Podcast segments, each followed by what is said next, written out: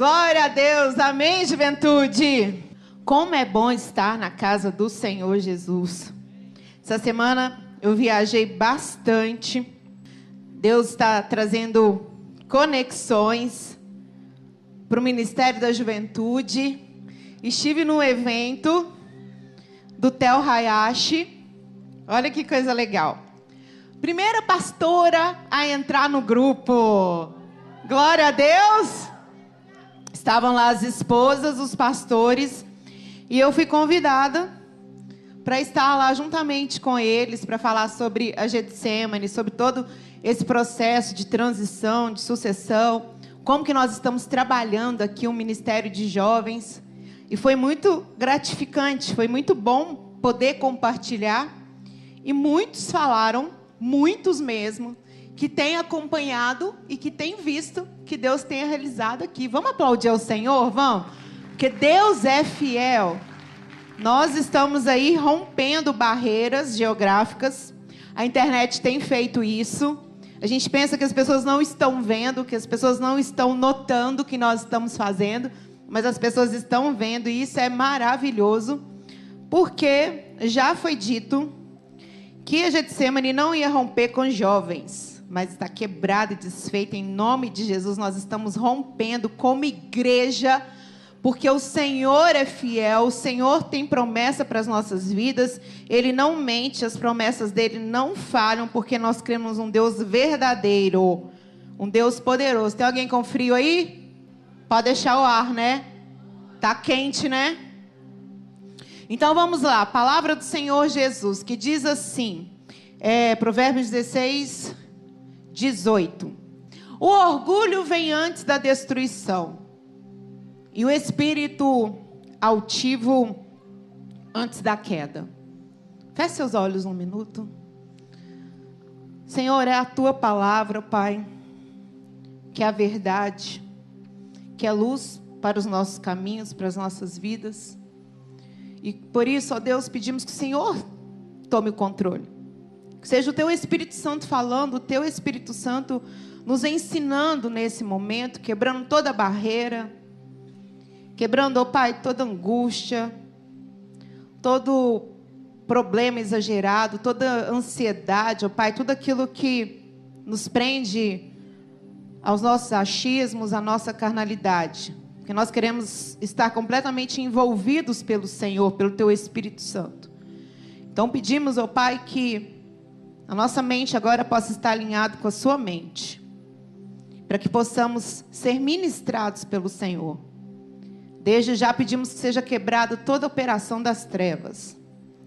Desde já pedimos, ó Deus, que toda falta de foco, de atenção, seja desfeita que a fé seja ativada aqui, ó Deus, que possamos entender que não adianta nos preocuparmos com aquilo que não podemos resolver agora, porque o Senhor é poderoso. Enquanto nós estamos aqui aprendendo do Senhor, nós pedimos ao Pai que o Senhor libere os seus anjos para que estejam agora cuidando daquilo que está afligindo os teus filhos.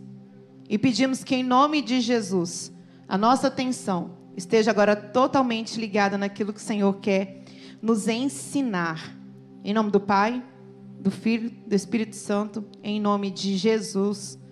Amém, amém, amém. Hoje, essa palavra orgulho ficou muito presente na minha conversa com a minha mãe. Todo sábado eu me esforço para poder tirar um tempo com ela e a Issa para a gente poder almoçar. E nós somos devoradoras de livros. A gente já tem os lugares que a gente passa pontualmente. E, e hoje a gente foi marcar ponto numa livraria, vocês já conhecem, muito famosa aqui de Belo Horizonte. E nós estávamos olhando livros e hoje aconteceu uma coisa assim muito engraçada, porque geralmente cada uma vai para um lado, a Issa vai escolher as coisas dela, eu vou olhar o que me interessa, minha mãe, a mesma coisa. Só que teve uma hora que eu fiquei ao lado da minha mãe, nós começamos a, a circular aquelas, aquelas prateleiras de destaque, que é onde ficam os livros recomendados. E aí a minha mãe falou: Ó, oh, Dani, esse aqui é bom, esse aqui é legal, esse vai te ajudar a superar isso, esse vai te ajudar a lidar com tal tipo de pessoa, esse vai te ajudar no que diz respeito à liderança, finanças, uma série de coisas. E eu virei para ela e falei assim: Ô oh, mãe, é, eu não vou ler, não, porque eu já li muito livro e eu estou da seguinte forma: é, se a pessoa está com muita dificuldade de ouvir a verdade, se a pessoa está muito arrogante, prepotente, orgulhosa, eu não vou gastar energia, eu não vou perder o meu tempo. Então, se a pessoa ela chega do meu lado e ela quer militar, ou ela quer impor a vontade dela, ou falar que ela é isso, que ela fez, que ela acontece, que ela tem milhões de títulos, que tem uma posição absurda, eu falo, ai, que bom, nossa, parabéns, nossa, Deus abençoe. E aí eu brinquei e falei, mãe, eu, eu agora eu sou cega, eu sou muda, então eu não vejo nada, eu não falo nada, eu concordo com tudo, eu quero sair dos holofotes, se for para gerar conflito, eu prefiro não falar nada. E ele, ela riu, e, e, eu fiquei pensando nisso, sabe? Eu falei assim, gente, eu cheguei num, num, num nível que eles falam que é a maturidade, ou que talvez seja até o cansaço mental, onde eu não estou querendo levantar guerras inúteis onde eu não estou querendo que a minha energia seja sugada. É, não quero ficar perto de vampiros espirituais, emocionais, que é um nome, um termo dado para pessoas que sugam a nossa energia. E aí falei, falei até, falei eu, eu, tudo eu, né? É, eu não quero perder tempo, eu não quero me desgastar. E o eu falou: peraí, eu estou falando que eu não quero, eu não quero, eu não quero, mas tem um, tem um orgulho nisso daí. Porque tudo bem eu não querer, é uma escolha minha não me desgastar, não perder tempo, mas e se Deus me chamar para falar com um orgulhoso? E se Deus me chamar para pregar para uma pessoa que aos meus olhos, que dentro da minha visão, dentro da minha mente limitada, essa pessoa vai se converter, mas eu não acredito e o meu orgulho por achar que eu vou perder muita energia, me faz não pregar. Então, o orgulho, ele diz muito sobre nós, não só sobre o outro. E quando eu falo de orgulho aqui, eu não estou falando de um orgulho bom, orgulho de conseguir alcançar algo, orgulho de, de, de chegar num patamar, né, de uma profissão, de um bem, não. Quando a gente está falando de orgulho aqui, é um orgulho maligno, um orgulho que nos faz pensar que somos melhores do que alguém. É um orgulho que nos faz nos colocar num patamar sobrenatural. E esse orgulho, ele, além de ser maligno, ele nos coloca numa posição de distanciamento, de distanciamento emocional, físico, social ou até mesmo espiritual. Porque muitas pessoas desenvolvem o orgulho a partir de experiências frustradas. Pessoas que foram, às vezes, traídas, criticadas, pessoas que foram anuladas de algum contexto, pessoas que foram é, é, invalidadas então o orgulho ele acaba virando uma uma uma armadura. A pessoa fala: "Eu vou me proteger, eu não vou deixar que pessoas mais me machuquem, que pessoas invalidem os meus sentimentos, aquilo que eu sou, aquilo que eu penso, e vou agir de uma maneira orgulhosa. Eu vou agir de uma maneira é, que me faça ser fechado, que me faça ser autossuficiente. E, na verdade, não foi isso que Jesus nos ensinou. O Senhor Jesus nos ensinou a dar a outra face. O Senhor Jesus nos ensinou a perdoar. Jesus nos perdoou, a, nos ensinou a ser humildes, coração manso, puro. E o orgulho é algo tão sério, tão, tão que precisa ser tão observado por nós, que um dos grandes é, motivos que fez com que Lúcifer, Satanás, a serpente caída, é, traísse Jesus foi através do orgulho. Ele começou a se achar maior do que Deus. Ele começou a se achar mais capaz. poderoso. E assim começou a nascer não só o orgulho, mas a insubordinação, a inveja. Abre aspas aqui uma observação sobre a inveja, que é um sentimento miserável. A inveja não é você querer ter algo igual o da pessoa, porque a pessoa ela pode te inspirar. A pessoa pode fazer com que você queira ter algo parecido e te motive a estudar, a correr atrás, a se vestir de uma forma, ou usar o cabelo de um jeito, enfim. Mas a, a, a, a, a inveja, ela faz com que você queira aquilo que é da pessoa, não algo igual da pessoa. A inveja faz com que a gente é, acredite que o que a pessoa tem ela não merece ter, ou foi muito para ela. E Satanás começou a desenvolver esses sentimentos junto com o orgulho. E o orgulho foi muito forte no coração dele, ao ponto dele engrandecer. E a gente fala muito sobre a síndrome de Lúcifer. A síndrome de Lúcifer retrata é, justamente esse comportamento. Ele sabia que ele não ia poder destruir Jesus, Deus, no caso, apesar dele ter muita inveja e se achar melhor. Então, ele, mesmo sabendo que ele não ia conseguir, ele começa a tentar é, ir minando as bases. Começa a ir trabalhando na estrutura.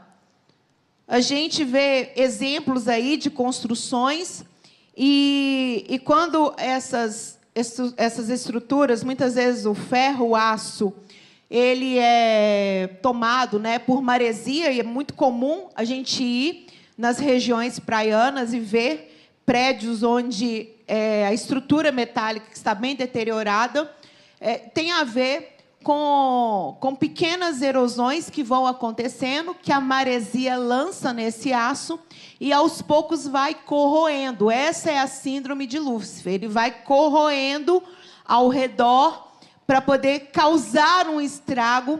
Esse estrago não vai fazer com que um prédio desabe, como esse sentimento, essa atitude não fez com que o reino de Deus fosse afetado ou tirasse a soberania do Senhor, não.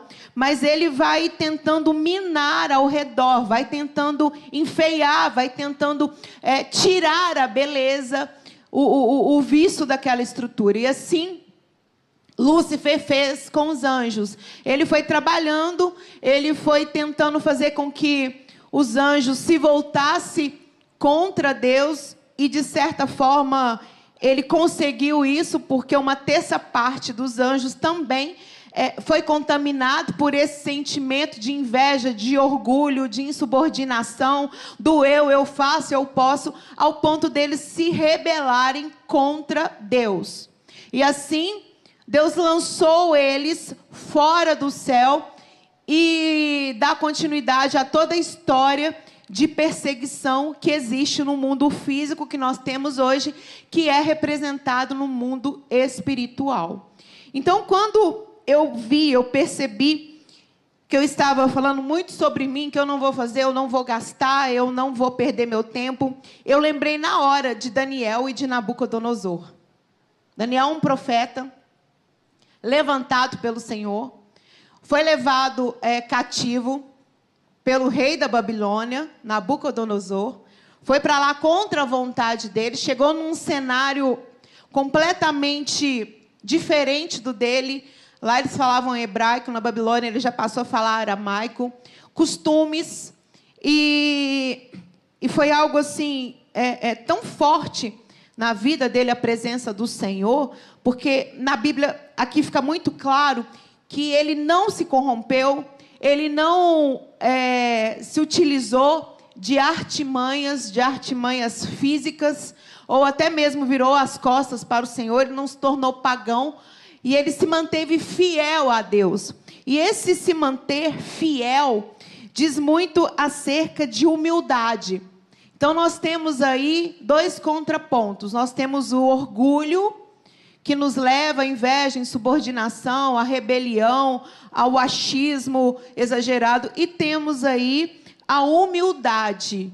A humildade é, que nos leva a reconhecer quem nós somos, a entender quem é Deus, a aceitar a Jesus, a crer nos seus princípios, nos seus valores, a aceitar que Ele é o caminho, a verdade e a vida. Isso demanda muita humildade para poder reconhecer que somos carentes, que somos necessitados do poder dele. Humildade para poder crer que Ele é o Filho de Deus, Ele é o nosso Salvador, Ele é o nosso Redentor. Humildade para poder crer e entender e aceitar que Ele é o próprio Deus que veio à terra, nasceu de uma mulher virgem, caminhou aqui entre nós, sofreu as nossas dores, entende tudo que nós passamos, o castigo que estava sobre nós, Ele trouxe sobre Ele, através das suas feridas, nós somos curados. Eu estou ouvindo amém, aleluia. Eu estou ouvindo glória a Deus. Através desse sacrifício houve morte e ressurreição. Através dessa ressurreição, nós somos aí justificados. Nós temos aí a nossa mente regenerada em Cristo Jesus. Ele subiu para os céus e ele disse que ele vai voltar para julgar todas as nossas ações e nos resgatar, onde vamos viver num tempo, é, um tempo não, onde vamos viver na eternidade com Ele. É, nós cremos através da fé e com toda a humildade no nosso coração que a Bíblia é fiel, que a Bíblia é real, que existe céu, que existe inferno. Se você nega esses princípios, você não é um cristão. Se você nega essas verdades, nós não. Se nós negamos, né? Vou falar no, no, no, coletivo. Se nós negamos isso, nós não somos batistas, porque nós cremos que Jesus veio em forma de homem, andou sobre a terra. Nós cremos que Ele é o caminho, a verdade e a vida, que Ele morreu, que Ele ressuscitou, que Ele voltará e cremos no céu e no inferno. Ou seja, temos que ter muita humildade para reconhecer que Jesus é o caminho, a verdade e a vida. E essa é a palavra dele. E ela fala comigo e com você e fala com os mais improváveis.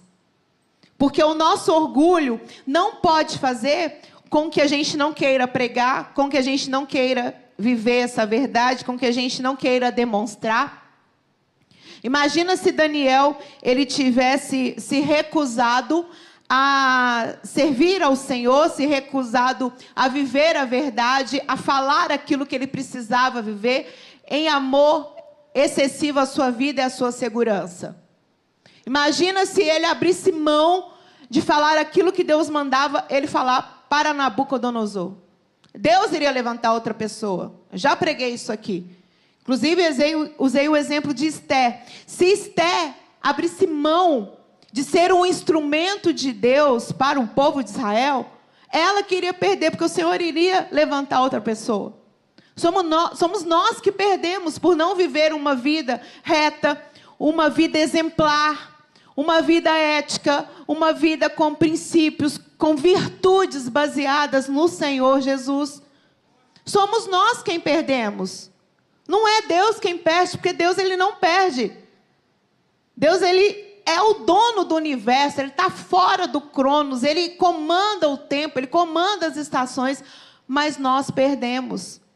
E perdemos, eu creio, não só aqui nesse tempo ao qual nós estamos acostumados, mas nós perdemos também na eternidade, porque se nós cremos no Senhor, na palavra dele, que diz que existem galardões, então nós vamos perder algumas coisas na eternidade, sim. Se nós abrirmos mãos aqui de fazer aquilo que Ele pede, é claro que não é pelas nossas obras, é claro que é pela fé. Mas as nossas obras, elas são, preste atenção nisso, um testemunho daquilo que nós acreditamos. Porque se não há testemunho, se não há conduta coerente com aquilo que nós pregamos, com aquele que nós amamos, não existe entrega. Porque automaticamente, quando nós amamos uma pessoa, nós admiramos, nós queremos ser parecidos com ela, nós queremos agradá-los. O perfume nos atrai, a aparência, tudo que a pessoa fala, tudo que a pessoa representa, significa muito para nós. Quem dirá Jesus Cristo, não é verdade? Como que nós podemos falar que amamos ao Senhor e não nos parecemos com Ele? Agimos contra a sua vontade, contra os seus valores, então não existe amor, existe talvez admiração, convencimento, até admiração. Mas o amor, ele é diferente. O amor faz com que a gente queira demonstrar, com que a gente espelhe, faz com que a gente queira falar. Como que você ama uma pessoa e não demonstra? Como que você ama uma pessoa e não assume? Olha, eu amo essa pessoa, mas eu não vou andar com ela, eu não vou sair, eu não vou contar para ninguém que eu amo. Não, a gente quer contar. É natural, a gente quer mostrar, a gente quer, né, de certa forma, exibir. Então, o nosso amor a Deus, ele reflete sim nas nossas atitudes, nas nossas escolhas, na nossa maneira de falar, na nossa maneira de compartilhar, de sentir, porque é um reflexo desse amor maravilhoso dessa transformação que acontece. E aquele que é soberbo, aquele que é orgulhoso, ele não consegue ver isso. E aquele que se submete à vontade do Senhor, entende que nós não podemos abrir mão do nosso chamado e daquilo que o Senhor quer e espera para as nossas vidas, que foi o que Daniel ele fez. Ele não abriu mão, ele não se esquivou, ele não fugiu do compromisso que ele tinha com Deus. Um outro exemplo também, a gente tem aí Jonas. Jonas lutou, Jonas queria é, não ir pregar para o povo de Nínive. Ele, ele se considerava bom demais, ao ponto de falar a cidade não vai se arrepender. Eles não merecem se arrepender e serem salvos, porque eles são demasiadamente pagãos, eles são malignos, eles se voltaram contra Deus. Essa régua, gente, eu dou a sua atenção, ela não é nossa. Não somos nós que avaliamos isso. Não somos nós que, que falamos quem vai ou quem não vai, quem é bom, quem não é. É muito orgulho nosso julgar uma pessoa que já teve um passado, mas a pessoa foi transformada pelo Senhor, a pessoa está aqui servindo a ceia, a pessoa está aqui servindo ao Senhor, e a pessoa está julgando ela porque ela teve um passado, porque ela teve uma história. Que juízes que nós somos!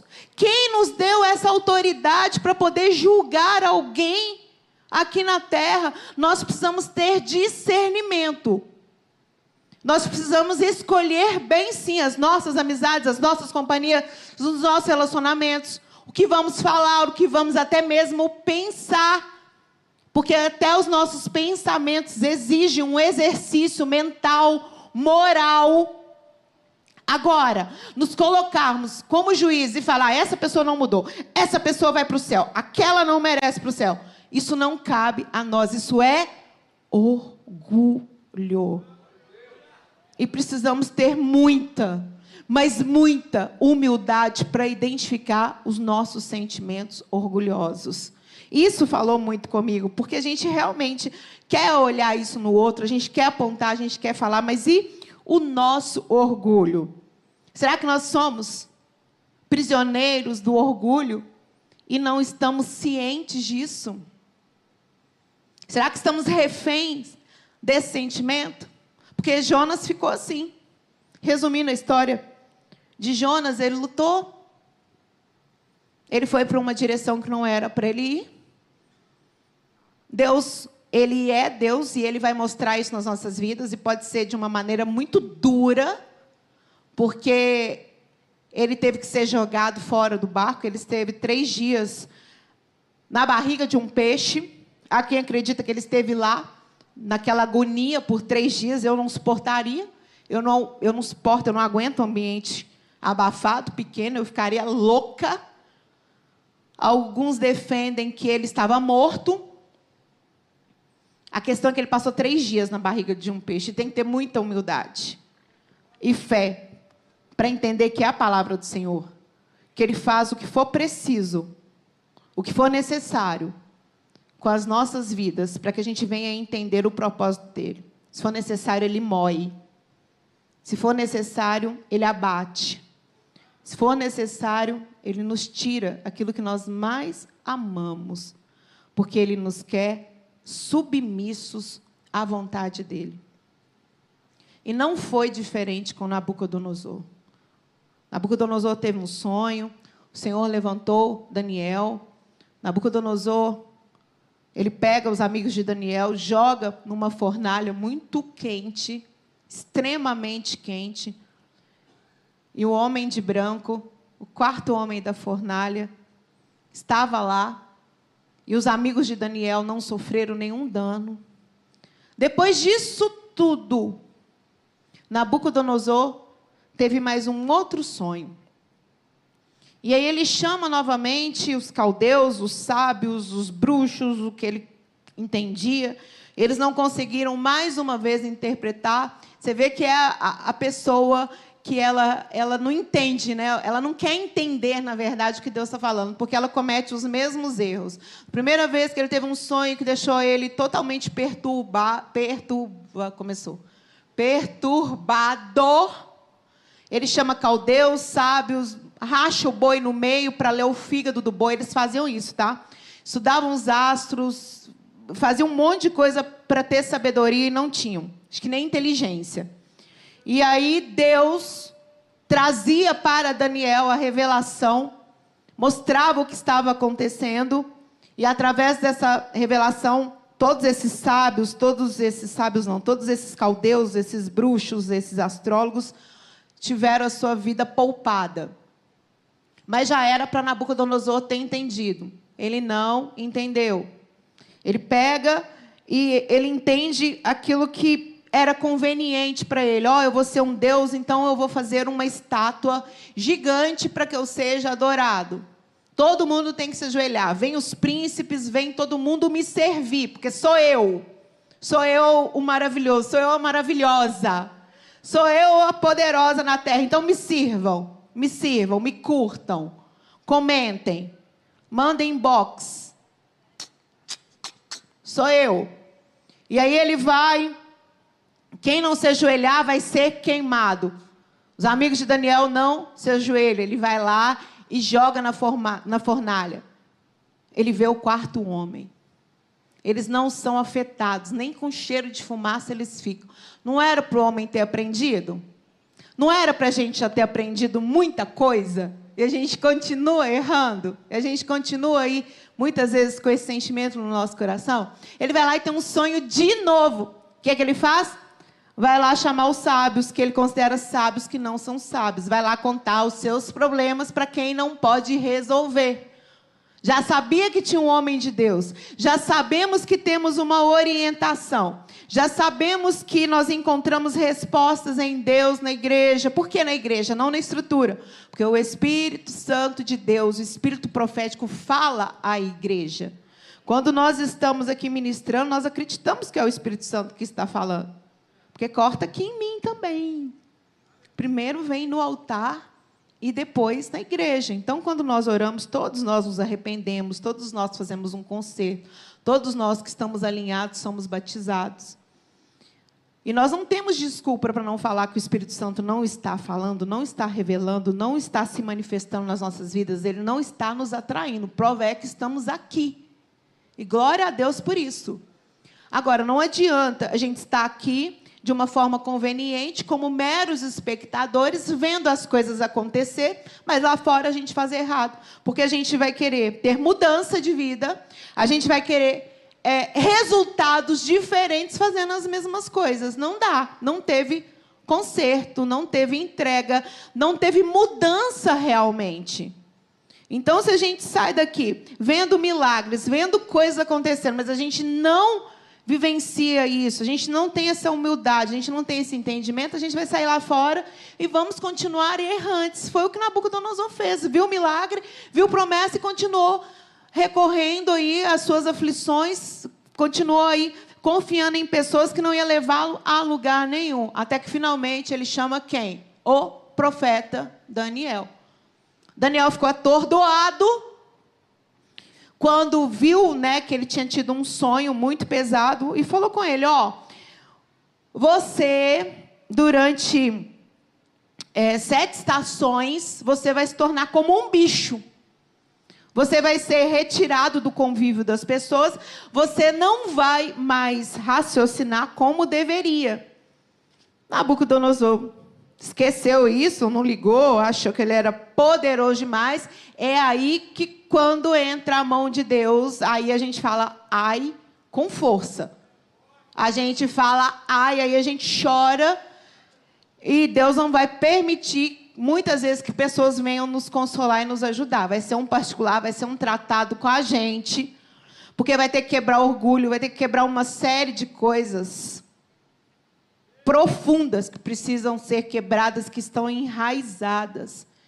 Por isso que o Senhor traz essa palavra a nós hoje, para que não seja necessário uma intervenção tão séria, para que não seja necessário que a gente venha sofrer tantas consequências e perder tempo. Porque diz assim: olha só, é, cumpre-se a revelação de Daniel. Eu vou ler para vocês. Nabucodonosor, ele escreve uma carta é, é a única vez na Bíblia que você vai ver um rei pagão tendo tanto destaque e escrevendo um texto na Bíblia. Para você ver como que isso é sério, como que o orgulho, ele é retratado de várias formas, inclusive em Jó, através do Leviatã, que é um demônio, acredito que seja um principado, que uma das características dele é ser orgulhoso. Ele é tão orgulhoso, esse espírito, esse principado, que na Bíblia diz que ele tem os ombros avantajados assim, e a cerviz dura, que é esse maxilar para frente, tipo a boca cerrada, sabe? Ah, não sei fazer isso não. O botox não deixa. Tem tanto preenchimento aqui que nem mexe mais. É porque eu tenho, deixa eu contar para vocês, eu tenho aquele negócio nevralgia. Como é que fala, Samar? nevralgia. Um negócio que. Aí eu descobri que fazer botox. Ah, desculpa, né? Fazer botox paralisa. Tem tudo aqui, é para nevralgia e para pele também. Mas diz que a, o maxilar ele fica para frente, fica duro, dá aquele ar assim realmente tenebroso de uma pessoa que chega a ser mais do que orgulhosa e arrogante, a pessoa chega a ser até maligna. É assim que em Jó descreve o espírito de Leviatã, que é um espírito orgulhoso. Então, Nabucodonosor, ele tem esse momento onde ele relata o que aconteceu com ele, que diz o seguinte: Afirmo, pois, que tudo isso aconteceu comigo. Doze meses mais tarde, quando estava caminhando pelo terraço do Palácio Real da, da Babilônia, comecei a meditar. Olha a meditação dele. Acaso não é essa a grande Babilônia que eu mesma edifiquei para ser minha residência e capital do meu reino, mediante a força do meu magnífico poder e para a glória da minha majestade? Tudo eu, tudo para mim, tudo meu, eu sou, eu era, eu serei. Isso é muito sério, gente. Quando nós não perdoamos, nós falamos, eu posso. Quando nós não ajudamos, a gente se coloca nesse patamar aqui. Eu tenho que ser servido, eu não vou servir. É muito sério. Por isso que a gente precisa destrinchar esse sentimento para verdadeiramente identificar ele em nossas vidas, para que haja uma mudança.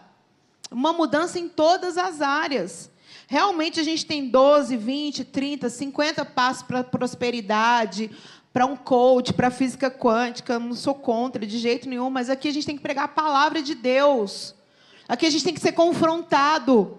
Aqui a gente tem que virar e falar assim: "Poxa vida, perdão, Jesus, não tá legal. Sou eu quem estou impedindo as bênçãos. Que exemplo horrível que eu estou dando aí fora para as pessoas. Porque que é tudo acerca de mim, do meu relacionamento, acerca da minha vida, de ser servido. Não, humildade. Humildade para servir, humildade para pedir perdão, humildade para aceitar. Os nossos títulos, a nossa posição pode até inspirar pessoas, mas não muda a vida de ninguém. Agora o nosso exemplo muda. Nosso amor transforma. A palavra branda, ela quebra o furor. Ela aplaca a ira. Ela cura. Ela levanta. Usa a sua palavra para edificar. Usa sua boca para ser canal de bênção. Para realmente trazer cura. Não, eu não quero me envolver, não é sobre mim, eu tenho que focar nas minhas coisas, mas uma vida para o Senhor vale mais do que o mundo inteiro. Talvez o grande ato de fé que nós vamos dar na vida, a grande transformação vai ser através de uma pessoa. E essa pessoa, ela vale muito, muito, muito para Deus. Imagina uma cidade, não é verdade? Que Jonas achou que não iria se converter. Aí continua. E o rei estava balbuciando, não era nem falando, não. Balbuciar é uma coisa bem assim, né? E esses pensamentos consigo, mesmo quando veio uma voz que declarou: Eis que esta é a sua sentença ao rei Nabucodonosor. Toda a autoridade real te foi tirado.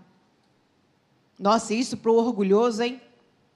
Serás expulso do meio dos homens, e a tua morada será entre os animais silvestres, e te alimentarás de capim como os bois, e passarão sete tempos até que reconheça que Yahvé, o Altíssimo, Deus, tem todo o domínio sobre os reinos dos seres humanos e concede a quem quer e quando deseja.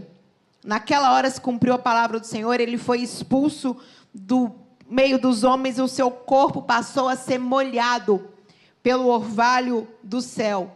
E aí os seus pelos cresceram, os seus cabelos, as suas unhas, ficou como garra de aves e ele realmente ficou como que um bicho. Ah, isso não acontece, acontece sim. Acontece sim. Eu eu esqueci desse fenômeno, que é uma doença, né, Samar? É uma doença que faz com que as pessoas se comportem como bichos. Tinha um menino, um rapaz, há muitos anos atrás, uns seis anos atrás, isso saiu nos jornais locais. Não sei se alguns aqui vão lembrar. Ele ficava num lote, ele acreditava que ele era um cavalo. Alguém chegou a ver isso aqui? Gente, tem alguém na mídia aí? Acha isso aí para mim que a gente vai pôr isso no YouTube.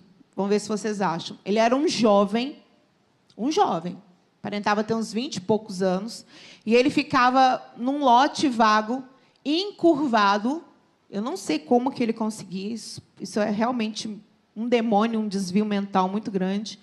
E ele andava tentando parecer um cavalo e ele acreditava que era um cavalo. Isso é uma doença e um demônio, acredito eu. E a gente não vê, a gente vê isso agora com mais como é que eu posso dizer? Mais vezes acontecendo. Eu estou falando de um exemplo de 5, 6 anos, ah, mas eu tenho certeza que vocês aqui já viram na internet, nas redes sociais, pessoas andando com seres humanos engatinhando que acreditam que são bichos. Gente, isso aí vocês já viram, porque eu já vi, a Issa já viu, eu tenho certeza que um monte de gente aqui já viu isso. Então, na Bíblia fala que quando a gente age conforme os nossos pensamentos. Porque agir conforme os nossos pensamentos, né, conforme aquilo que nós achamos que é o certo, é o orgulho. A gente anula os pensamentos de Deus, a vontade dele, o Espírito Santo. E aí a gente, segundo a Bíblia, quando isso acontece, a gente fica parecido com bestas, com animais, realmente. Então, isso aí, o fato disso acontecer, não está muito distante da nossa realidade, não. A gente tem, às vezes, o costume de ler a Bíblia e falar assim: nossa, mas isso é tão bizarro, né? Isso não vai acontecer comigo, isso não vai acontecer com a gente. Está acontecendo. Está acontecendo ao nosso redor. Mais do que a gente quer admitir. Porque para a gente agir como bicho, para a gente agir de forma insana, a gente não precisa realmente engatinhar, a gente não precisa ficar andando aí de quatro achando que é bicho, não. A gente pode fazer isso do jeito que a gente está aqui, com as nossas escolhas, com as nossas palavras levianas, com as nossas palavras pesadas. Por isso que o Senhor, nessa noite, quer nos ativar para levarmos cura, para levarmos alívio. Mais do que a gente querer, é a gente dar. Porque o Senhor, quando nós alegramos o coração dele e a oração de outras pessoas, o coração de outras pessoas, isso é a própria lei da semeadura, aquilo que a gente plantar, não se engane, porque nós vamos o quê? Colher. Então, se nós estamos sendo instrumento de cura, de poder, de transformação, de renovação na vida do nosso próximo, porque às vezes é o nosso pai, nossa mãe, nosso irmão, enfim, o nosso cônjuge, a gente vai colher isso, porque é uma lei que não falha, é uma lei universal. Acharam aí o vídeo? Eu queria mostrar para vocês, porque é uma coisa assim, realmente muito bizarra. E foi é, bem próximo daquilo que Nabucodonosor ele viveu. Nós já vamos já orar. Mas eu queria que você tivesse essa imagem aí, se os meninos conseguirem, para ter uma noção de que realmente isso acontece nos dias de hoje. Que isso aqui não é brincadeira. Eu estava lendo, eu não sei se eu falei isso aqui, eu não preguei na semana passada, eu preguei na semana retrasada. Eu falei aqui sobre o relato de pessoas nas boates. Acho que não, né? Eu entrei no Instagram e tinha lá é, um vídeo com uma chamada, né? É, DJ se converte porque ouviu uma voz falando com ele na boate na hora do show. Aí não é o seu lugar. Alguém que viu? Enfim, vocês viram? Então, viu também? E eu logo fui lá nos comentários, né? Analista como eu sou. Falei, deixa eu ler aqui o que, que o pessoal está achando disso. Eu fiquei impressionada e muito feliz impressionada e fui surpreendida. Porque nos comentários estavam infinitos depoimentos. Não deu para eu poder contar, gente. Eram mais de 10 mil comentários. Vocês viram isso, Majeste também. Pessoas dando testemunho de que estavam em boates e ouviram uma voz falando: aí não é o seu lugar. Ouviram nitidamente, presta atenção onde você está indo. Não é o seu lugar. Seu lugar é aqui no centro da vontade do Senhor Jesus. E eu fiquei chocada. E quanto mais eu fui lendo, eu falei, não é possível. Quanto mais eu fui lendo, mais foi fortalecendo a minha fé. Porque teve um relato lá de uma pessoa que falou assim: eu estava drogado, eu estava bêbado, e eu ouvi uma voz. E essa voz foi tão nítida, falou comigo: aí não é o seu lugar. Que na hora, na hora, a brisa foi embora, ou o álcool evaporou. Ele, eu entendendo assim, né? Ele falou que na hora ele ficou totalmente normal. E aí ele voltou para casa e ele voltou apreensivo, porque ele ficou chocado com a voz e com o efeito ter ido embora. Eu entendi que ele tinha tomado uma quantidade considerável. E aí, quando ele chega em casa, os seus pais, a sua mãe e o seu pai estavam de joelhos orando por ele. Deus é maravilhoso, na é verdade. Então a gente pensa, nossa, o cara estava admirando tudo que ele fez, que foi Deus quem deu, e ele ouviu uma voz do céu falando isso tudo com ele. Não, isso é mentira. Isso aí não pode ter acontecido. Eu não estou relatando aqui o que aconteceu no Instagram. Eu fui lá ler mais de 10 mil comentários e 70% desses comentários estavam relatando que ouviram uma voz e eles entendem que essa voz era a voz de Deus. E eu creio que muitos ali foram preservados da morte ou de coisas piores. Jesus está nos chamando essa noite. Jesus está falando comigo e com você. Existem revelações profundas aqui para nós analisarmos as nossas atitudes, os nossos sentimentos e para nos colocarmos totalmente submetidos à vontade do Senhor. Vocês acharam aí o vídeo? Não? Então deixa, sem problema. E ele e ele ficou realmente, gente, durante sete anos afastado do convívio das pessoas. Ele realmente ficou sete anos ali tendo que pastar, literalmente. Tendo que comer, sei lá, o que ele conseguia. Deve ser insetos, deve ser grama realmente como uma besta. Eu queria que você ficasse de pé.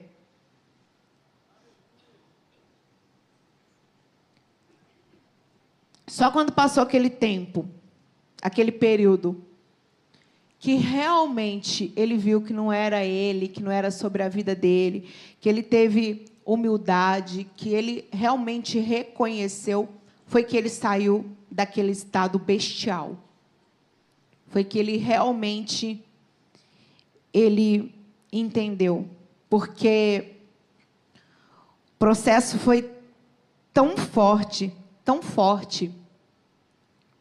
Deus entrou assim com um juízo tão grande na vida dele que as pessoas dos reinos vizinhos e do seu próprio reino, da sua casa, viram o estado lastimável que ele ficou. Um homem que acreditou que tinha feito tanta coisa e, na verdade, ele não tinha o comando de nada. Contudo, ao final daqueles dias, eu, Nabucodonosor, regui os meus olhos ao céu e percebi que o meu entendimento havia retornado. Então eu comecei a bendizer o Altíssimo.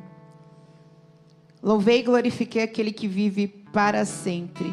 Sim, a sua soberania é eterna. O seu reino, sim, permanece inabalável de geração em geração. O reino de Deus vai continuar inabalável. Todos os povos da terra são como nada diante dele. Ele age como bem lhe apraz, com os exércitos de anjos e com os habitantes da terra. A gente não orou aqui? Para que os anjos dele estivessem cuidando dos nossos problemas, enquanto a gente estivesse aqui concentrado, entendendo aquilo que ele está falando? Isso demanda fé. Isso demanda muita fé. Ele fez. Os que creram aqui receberam. Porque é a palavra dele, não é a minha. Ninguém é capaz de se opor à sua vontade ou questioná-lo dizendo: explica-te. Por que ages assim? Hum, isso é meu orgulho, né? Me fala, Deus. Por que, que você está fazendo assim? Me fala, Deus. Eu quero a minha vontade, seja feita a minha vontade. Sim, naquele momento voltou-se o meu bom juízo e eu recuperei a honra, a majestade e a glória do meu reino.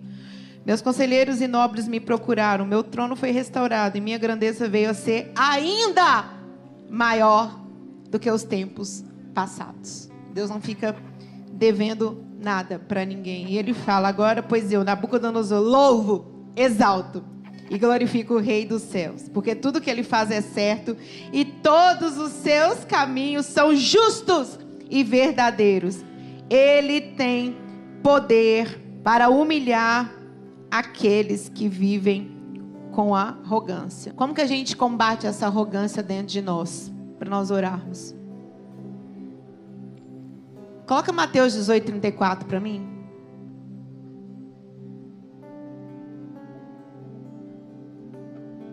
nós apresentamos uma criança que é o Senhor. E o Senhor diz assim: gente, eu tô cega mesmo.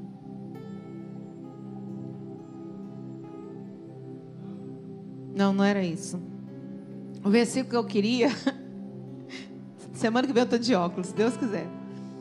O versículo que eu queria fala que nós temos que ser como crianças na presença de Jesus. Porque a criança, ela é dependente de Deus. Ela é dependente de seus pais. A criança confia. A Issa confiava muito em mim quando ela era pequenininha. Não que ela não confie, gente, entendo. Mas ela confiava. Falava, pode pular na piscina. Ela se jogava. Ela confiava tanto que eu tive até que colocar uma tela, porque ela passou a se jogar sozinha. Criança confia. Criança obedece. Ela pode fazer uma pirracinha, mas ela sabe que é mais confiável ela ceder no final das contas, porque senão vai ter um castigo, não é verdade? criança é pura. A criança fala a verdade. Não adianta ficar com as mentirinhas por causa das, do nosso ego, da nossa vontade de querer sair bem das situações, porque aquele que mente é filho do diabo, porque o diabo é o pai da mentira. A gente deixa de ser filho de Deus. São coisas pequenas, gente, mas que são pecado, que trazem consequência. Por isso que nós temos que analisar os nossos sentimentos e praticar isso no nosso coração, até que realmente a gente consiga dominar dominar aquilo que nos faz errar, que nos faz pecar. E nós conseguimos dominar com o Espírito Santo de Deus. Sem ele nós não conseguimos. Por isso, seja a nossa palavra sim, sim, não, não. Por isso que sejamos realmente como Daniel.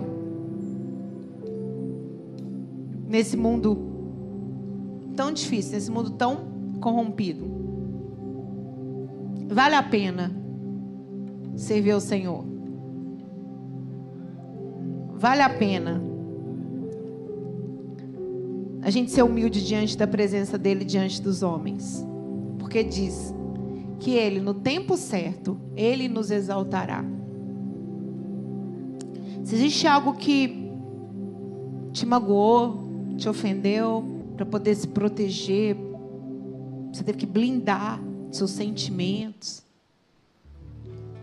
Talvez você se tornou mais duro, mais frio está tão machucado que não quer nem pedir perdão, fala: Deus, esse mundo está injusto, está pesado, está difícil. O Senhor quer tirar esse peso. O Senhor quer colocar o fardo dele, que é suave, que é leve. A gente fala tanto, ai, que fase boa, a fase de criança, né? Quando a gente não tinha que preocupar com nada, com boleto, com faculdade, com passar de ano. Jesus faz isso com a gente. É claro que nós somos maduros. Vou explicar. A gente não vai ficar chorando, berrando.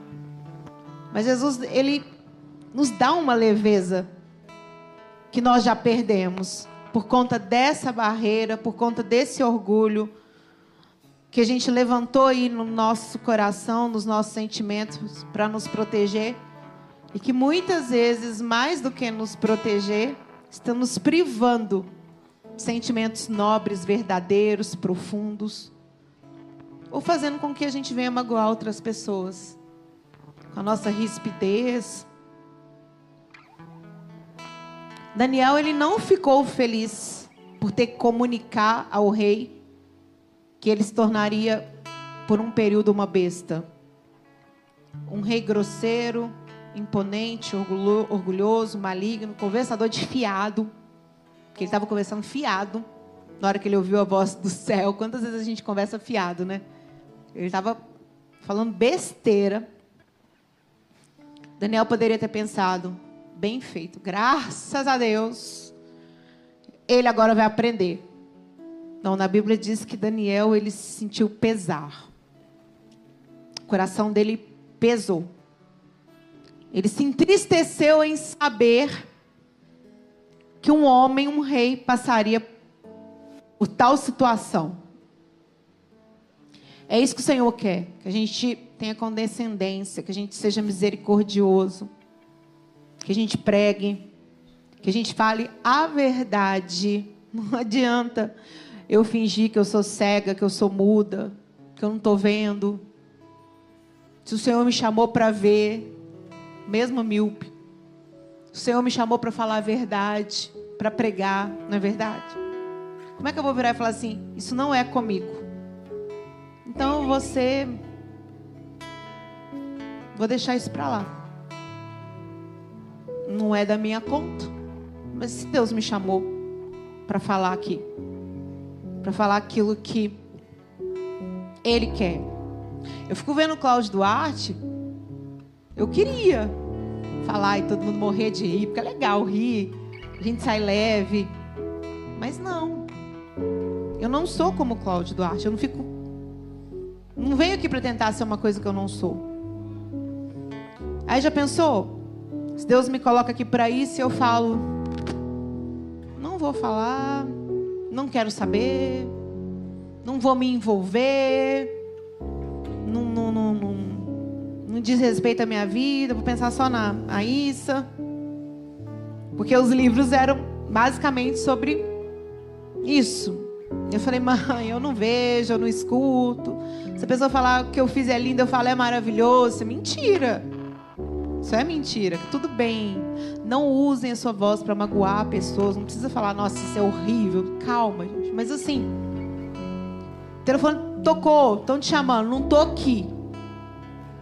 Não, não tô aqui. Lógico que você está aqui.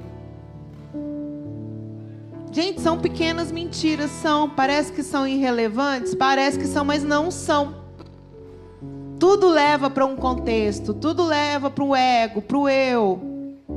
Tudo leva para o que eu faço, para o que eu sou, sobre o meu conforto, sobre o meu momento, enquanto esse momento pode ser crucial para que vidas sejam alcançadas. Então, a minha oração nessa noite, nessa simples palavra, é que o Senhor venha quebrar o nosso orgulho. O Senhor venha, de fato, nos incomodar. Para sairmos dessa linha de conforto, Vão ser orações nessa noite. Para que sejamos incomodados com o nosso orgulho. Para que venhamos, segundo, desenvolver a humildade. Terceiro, para que a gente realmente se coloque à disposição do Senhor, assim como Daniel se colocou. Assim como Esther, com muita dificuldade, entendeu, promulgou um jejum ela entendeu que essa batalha ela era mais espiritual do que física. Daniel também santificou. O Senhor tem nos chamado para santificação, porque os ais já estão aí. Ele quer nos usar, ele quer nos edificar e quer nos poupar.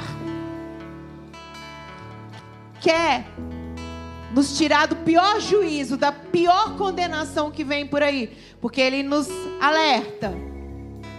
Ele nos chama a atenção, independente, independente da nossa idade, que nós estamos fazendo. O Senhor, quando Ele vê que nós estamos indo por um caminho que não é o caminho dele, Ele nos chama a atenção, porque vai chegar um dia, uma hora, que não vai ter como.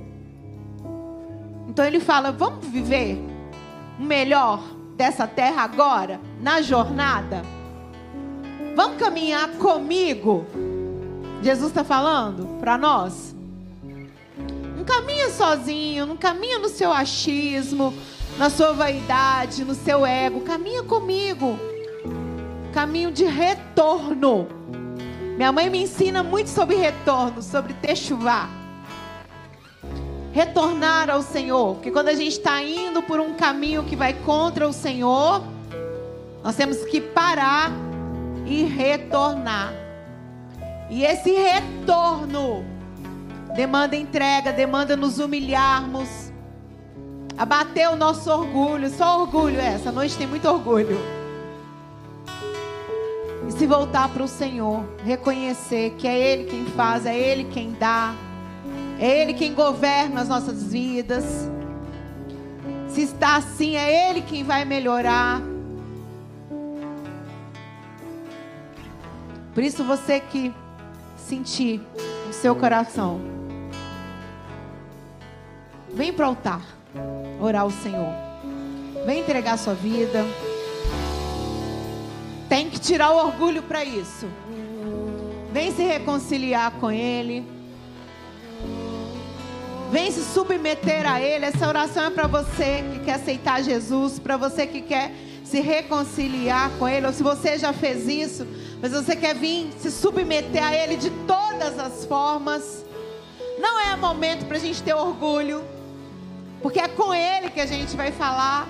É Ele que está nos vendo, nos contemplando, ouvindo a nossa voz, tocando no nosso coração, nos nossos sentimentos, nas nossas emoções. Ele fez isso comigo hoje. Por isso que eu estou aqui. Tem quatro dias que eu não durmo. Eu ia pedir para alguém pregar hoje para eu vir amanhã no caixa. Eu falei, não, eu vou hoje. Porque o meu orgulho falou tão alto. Hoje às 13 horas. Não tem a ver comigo. É Ele. Não sou eu que vou decidir nem a hora que eu vou dormir, Marquinhos. Não sou eu. É Ele. Eu não estou submissa à vontade dEle. Não somos nós quem vamos tomar as decisões mais importantes da nossa vida se nós confiamos no Senhor. É Ele, inclusive essa, agora de vir ao altar. Inclusive essa, de vir submeter o Espírito Santo à verdade, à nobreza, à verdadeira nobreza. Aquilo que é bom, que é digno de boa fama. Aquilo que realmente nos exalta, nos tira desse lugar escuro que nós muitas vezes nos encontramos. O Senhor quer quebrantar o nosso coração nessa noite. O Senhor quer nos mostrar que nós não somos autossuficientes. O Senhor quer nos mostrar que Ele não nos quer sozinhos. O Senhor não te quer ferido, ferida, com coração amargurado, sem conseguir perdoar. Quem somos nós para não perdoar? Quem somos nós para medir isso? Eu não vou perdoar, eu não vou liberar. O Senhor está te chamando para altar, para liberar pessoas nessa noite. Pessoas que te feriram, talvez lá no passado. E você hoje fala: Eu não confio em ninguém. Eu não acredito no ser humano. Eu não confio em pessoas. Mas por quê? Vem entregar esse sentimento aqui.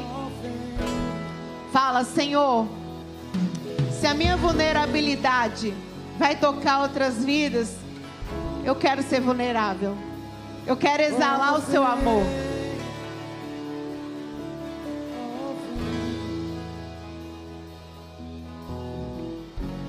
O orgulho, nós vamos cantar isso tirou Adão e Eva do jardim, do paraíso.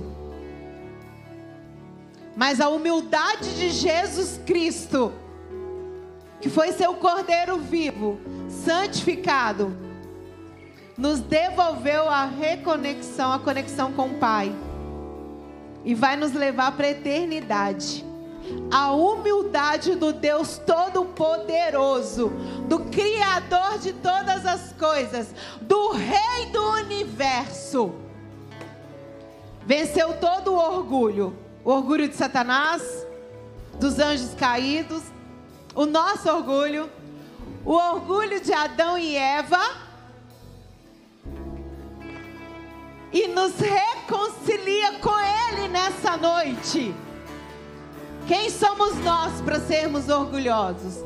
Quem somos nós para nos acharmos melhores do que alguém? Para sermos altivos? Para falar que não é de Deus aquilo que é de Deus, aquilo que Ele abençoou? Vem para o altar. Vem para o altar.